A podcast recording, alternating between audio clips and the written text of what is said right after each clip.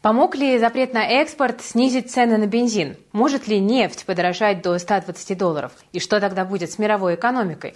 Почему падает американский рынок? Когда закончится коррекция на Мосбирже? Как российские банки смогли заработать рекордную прибыль? И как прошло восстание роботов в Москве? Это пятничный выпуск новостей от команды InvestFuture. С вами Кира Юхтенко. Поехали!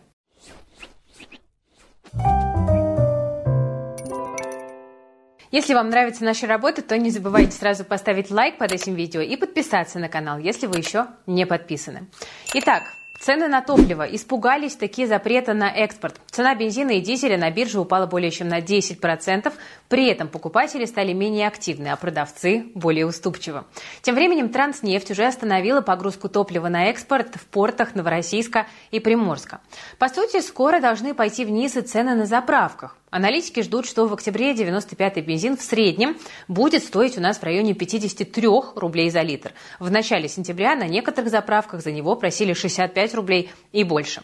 В Минэнерго что говорят? Там заявили, что запрет на экспорт топлива введен бессрочно, то есть до тех пор, когда топливный рынок не стабилизируется. Замминистра энергетики господин Сорокин заявил, что эта мера должна быстро решить проблему серого экспорта и повысить предложение внутри страны. Раньше предприимчивые трейдеры покупали большие объемы топлива на бирже и нефтебазах, чтобы потом продать его за рубеж подороже. Сейчас такой возможности, получается, больше нет. Я напомню вам, что этим летом сразу несколько регионов России столкнулись с серьезным дефицитом топлива. И особенно сильно эта проблема задела аграрный сектор. Под угрозой оказалась посевная компания. Сегодня вот в Минсельхозе заявили, что основной пожар потушен. Это была цитата. Но проблемы еще остаются в Краснодарском крае, в Ставрополье, в Крыму и в Ростовской области. Также о нехватке топлива сообщают уральские и сибирские фермеры. Кроме радикальных мер, ну вот вроде категоричного запрета на экспорт, власти готовят и новые системные меры на рынке топлива. Чтобы цены на бензин и дизель меньше росли в будущем, они собираются что-то все-таки сделать.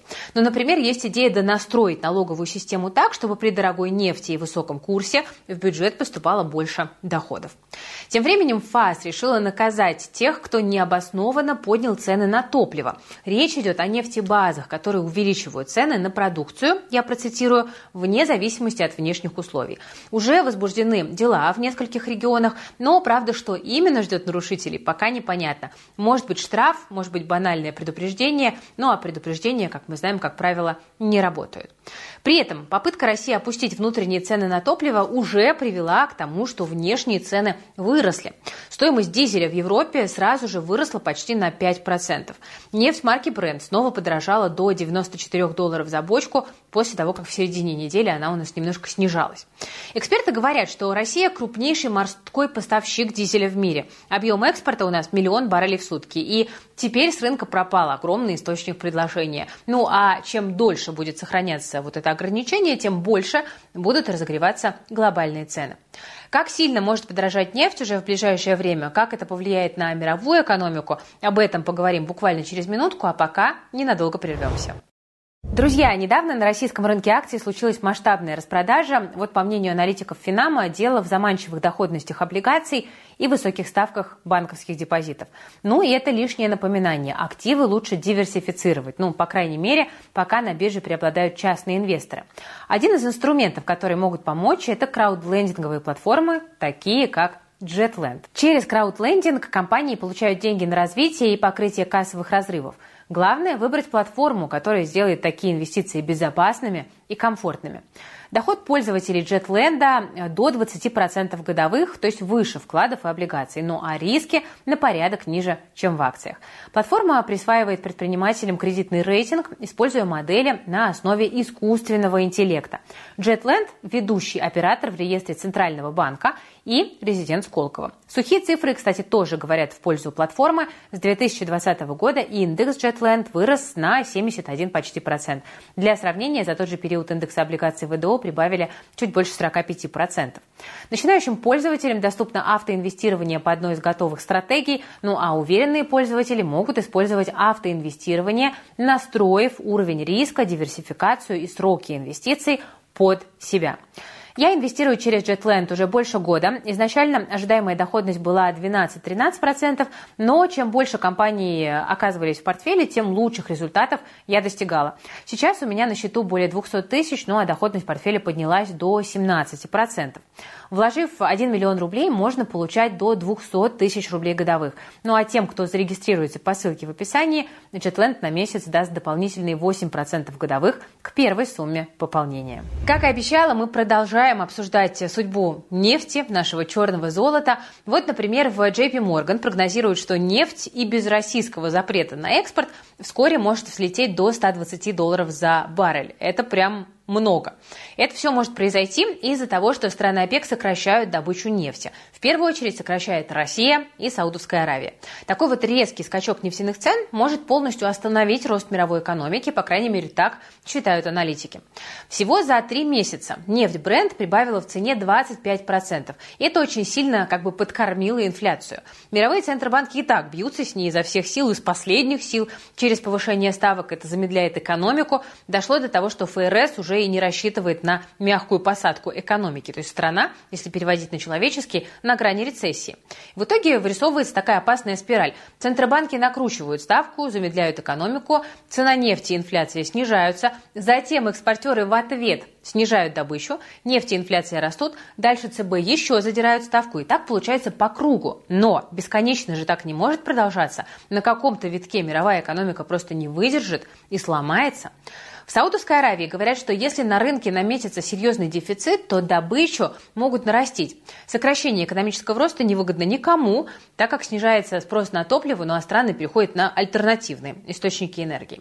Ну а вот дорогая нефть экспортерам нужна, очень нужна, саудитам, чтобы финансировать новые мегапроекты, России на структурную трансформацию экономики, на СВО, ну а еще высокие цены страхуют от потолка цен, дисконтов и других неприятных вещей. Так что тут у наших стран, можно сказать, полное взаимопонимание. Но, так или иначе, в моменте, конечно, запрет на экспорт приводит к тому, что все-таки наш кошелек будет чувствовать себя немножко лучше. Скорее всего, ну, по крайней мере, если вы напрямую ездите на автомобиле, либо если вы покупаете в России что-нибудь, например, продукты, потому что цена топлива закладывается в итоге во все. Так что хорошо, что хоть какие-то меры начали предпринимать, хорошо, что цены на них реагируют. В моменте мы можем это расценивать как позитив для нашего кошелька. Кстати, вот я сказала про США, немножко разовьем эту тему. Там Центральный банк, так же, как и в России, борется с инфляцией и высокой ставкой. Ну и так же, как у нас, это негативно влияет на рынок. Вот на торгах в четверг э, основные американские индексы, то есть это Dow Jones, NASDAQ, S&P, они теряли от 1 до 2%. Сегодня некоторые акции немножко отросли, ну а другие, например, Tesla и Virgin Galactic, снижаться продолжили. Ну, самые рисковые бумаги. Вообще, у падения американского рынка сейчас достаточно, как бы так сказать, спонсоров. ФРС может еще повысить ставку. На это в среду, в общем-то, немножко намекнул Джером Пауэлл. Если высокие ставки задержатся надолго, то доходы компании что? Они начнут падать. Упадет спрос, подорожает долг, ну а доходность безрисковых казначейских облигаций возрастет. Из-за огромных госрасходов она сейчас и так уже находится на максимуме за 15 лет. При этом есть реальный риск, что ФРС как бы не подобреет к рынкам как минимум до конца следующего года. И зачем тогда вообще нужны акции, если можно вложиться в гособлигации? Да? Вопрос у инвесторов. Но не исключено, что ФРС уже как бы пережала педаль тормоза, повышая ставку. Так что посмотрим, какие будут отчеты компании за третий квартал. Очень вероятно, что падение рынка может в моменте ускориться. Жесткая политика Федрезерва постепенно о себе дает знать. В том числе и по этой причине многие аналитики считают, что эпоха высоких ставок все-таки подходит к концу. Но невозможно так долго держать ставки высокими. И это будет означать, что интерес инвесторов к более рисковым активам рано или поздно, но начнет возвращаться. Ну а один из примеров рисковых активов это, конечно же, криптовалюта. Ее доля в портфеле не может быть большой, но 5% в крипте держать, например, это хорошее решение в новых условиях. Сейчас все дают разные прогнозы о будущем крипты, но в целом потенциал роста отмечают многие. Вот, например, не к ночи помянутый Киосаки вообще сказал, что мировая экономика обвалится, а биткоин будет стоить миллион долларов. Он говорит, приобретите биткоин сейчас, прежде чем обвалятся акции, облигации и недвижимость. Я напомню, что пока биткоин там в районе 27 тысяч долларов у нас стоит. Мы знаем, что аналитики любят что-нибудь такое спрогнозировать, чтобы попасть э, на первые полосы СМИ, но тренд очевиден. Все видят в крипте перспективы. Вы можете освоить крипту у нас на практикуме, я напомню. Он начнется 26 сентября, и вы за 4 дня сможете освоить две самые понятные консервативные стратегии в криптовалюте. Это стейкинг и фарминг. Мы не будем вам обещать действительно рискованных доходностей в 300%, хотя и такое бывает в крипте, но это скорее случайность. Но зато мы расскажем, как выбирать криптоактивы для того, чтобы брать на себя минимальный риск и при этом для того, чтобы не заниматься трейдингом, а с минимальной включенностью получать понятный консервативный доход. Успейте пройти практикум, чтобы начать зарабатывать на крипте уже через 4 занятия. Первый эфир 26 сентября. Все подробности в описании к этому видео. Но проблемы есть не только на американском рынке, но и на российском. О нем давайте и поговорим. Утром индекс Мосбиржи впервые с конца июля просел ниже 3000 пунктов. От недавнего максимума он уже 8% потерял. Аналитики считают, что предпосылок для затяжного падения у российского рынка нет, рубль все еще слабый, нефть только дорожает, ну и капитализация акций за июль и август на 20% выросла до 60 триллионов рублей. Это в том числе связывают с недооцененностью рынка. Тем более, что во второй половине дня рынок оттолкнулся от дна и немножко начал отрастать. К вечеру индекс Мосбиржи добрался у нас до отметки в 3050 пунктов. Ну, не богато, но хотя бы выше 3000 удержался. По итогу, в плюсе все, кто сильно падал днем ранее, то есть нефтяники, металлурги, горнодобывающие компании, банки, транспорт тоже растут. Я напомню, что накануне рынок у нас упал после новостей о том, что запрещают вывоз топлива. Кроме того, негатива добавило и введение гибких пошлин практически на все экспортные товары. Они, я напомню, уже с 1 октября заработают. Ставка будет привязана к курсу доллара. Чем курс доллара выше, тем больше пошлина. Благодаря вот этому новому инструменту Минфин уже в октябре хочет собрать с бизнеса не менее 50 миллиардов рублей. Бюджету хорошо, бизнесу не очень. Как мы уже рассказывали, пошлины в первую очередь ударят по металлургам, угольщикам и производителям удобрений. В черной металлургии эффект будет ниже, чем в цветной. У них там доля экспорта, выручки такая довольно небольшая. Ну, собственно, сегодня бодрее многих отрастали как раз-таки представители этого сектора. НЛМК, Северсталь, Мечел. Что у нас по ним? Последнему помогли новости о мировом соглашении с Газпромбанком, который хотел взыскать с компании почти 250 миллионов долларов, но, видимо, договориться стороны все-таки не сумели. В целом, вот эти три компании, одни из немногих, которым удалось все-таки остаться в плюсе по итогам этой непростой недели. Большинство эмитентов у нас в красной зоне э, семидневку завершают. И, например, тут яркий пример – это Фосагра, которая за неделю потеряла около 7%. Новая экспортная пошлина по компании компании ударит, она будет забирать серьезный кусок маржи, значит, доходы будут падать, с ними и будущие дивиденды. Ну и к тому же Фосагра до конца года планирует заплатить налог на сверхприбыль до 7 миллиардов рублей. Это также на финансовых результатах компании отразится. Так что из фаворитов Фосагра плавно переезжает в аутсайдеры. Несмотря на сегодняшний рост, по итогам недели у нас сильно проседает Роснефть последнее время она отстала от индекса в целом и от Лукойла, кстати, тоже, но это выглядит на самом деле довольно незаслуженным отставанием, потому что в целом компания продолжает оставаться крупнейшей в российской нефтянке. Впереди еще Восток Ойл, ну и газовый бизнес дает такой дополнительный драйвер для бумаг. Конечно, порой возникают вопросы к эффективности менеджмента, но при текущих ценах на нефть, при слабом рубле, это не должно как-то инвесторов особенно пугать. Главное, чтобы не кинулись дивидендами. Тогда э, будет, конечно, боль для всех владельцев акций. Чуть-чуть подробнее о том, как прошла эта неделя на Мосбирже, что инвесторам ждать в будущем, мы поговорим с вами в завтрашнем обзоре рынков, наш такой субботний аналитический выпуск. Ну а пока давайте двигаться дальше. Что у нас в банковском секторе происходит? Э, ЦБ тут представил аналитику за август и прогнозы о рекордной истории прибыли в принципе, сбылись. С начала года банки у нас заработали 2 триллиона 400 миллиардов рублей. То есть это больше, чем за весь 2021 год. Почему? Какие причины? Казалось бы, да, санкции, все дела. Во-первых, растет ипотечное кредитование. Вот в августе банки выдали жилищных займов более чем на 800 миллиардов рублей. Это тоже рекорд. На фоне роста ставки, ослабления рубля, там, скорого э, сворачивания льготных программ, люди, понятное дело, массово побежали в жилье вкладываться. Но, правда, в четвертом квартале выдача ипотеки может упасть процентов на 30. Так считает э, не кто-нибудь, а Герман Оскарович Греф, глава Сбера. После повышения ставки проценты по кредиту могут стать неподъемными. Да? Для многих это логично. Сам Сам Сбер уже, кстати, поднял минимальную ставку по ипотеке до 14 там, с небольшим процентов. ВТБ, кстати, поступил так же, ну и, вероятно, остальные банки тоже скоро по их примеру пойдут. Во-вторых, банки наращивают корпоративный портфель, то есть они активно кредитуют бизнес, который чувствует денежный голод. Когда экономика восстанавливается, нужно расти, нужно какие-то новые ниши захватывать. А для этого, понятное дело, нужно топливо. Этим топливом выступают большие кредиты. Ну и, наконец-то, рекордно заработать банкам в этом году очень помог обвал рубля. Ну, например, в августе они заработали более 350 миллиардов рублей. И Треть из них обеспечила валютная переоценка кэша на их балансе. Кстати, если не учитывать этот фактор, то прибыль за месяц упала бы на процент. Ну вот и делаем выводы, кто больше всех в плюсе от падения рубля. Целом, конечно, удивительно, что многие люди до сих пор пользуются исключительно услугами Сбера, особенно учитывая вот эти прекрасные в кавычках бонусы «спасибо», потратить которые нужно еще как-то постараться и сказать «пожалуйста», чтобы у вас их приняли.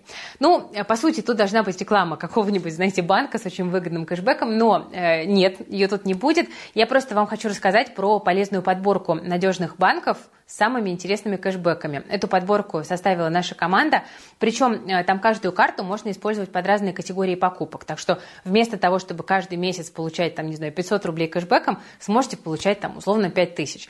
Эту подборку мы разместили в телеграм-канале в закрепленном сообщении, так что QR-код на экране, ссылочку в описании к видео, переходите, э, пользуйтесь подборкой полезной, ну и подписывайтесь, конечно, тоже. Кстати, про банки, возможно, скоро не только они смогут принимать платежи, режим. Такую функцию хотят предоставить финтех-компаниям, МФО, брокерам, страховщикам, негосударственным пенсионным фондам и даже ломбардам.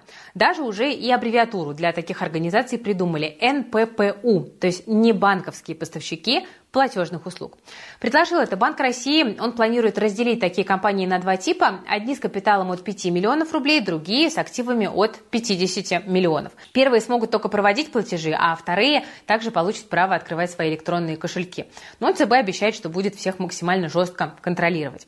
В чем задумка регулятора? Ну, соответственно, новые платежные игроки должны позитивно сказаться в целом на рынке, как считают в ЦБ. Возрастет конкуренция, платежные сервисы для бизнеса и клиентов наоборот, подешевеют. Ну и плюс должно вырасти качество и доступность. Но банки и маркетплейсы выступили, конечно же, против того, чтобы делить платежный рынок с конкурентами. Им это категорически невыгодно. Банки вполне как бы обоснованно боятся, что капитал у вот этих вот НППУ гораздо меньше, чем у них. А это создает риски для того, чтобы платежи были безопасными и чтобы сам бизнес был стабилен. К тому же есть вероятность, что новым каналом перевода платежей будут активно пользоваться мошенники и всякие обнальщики.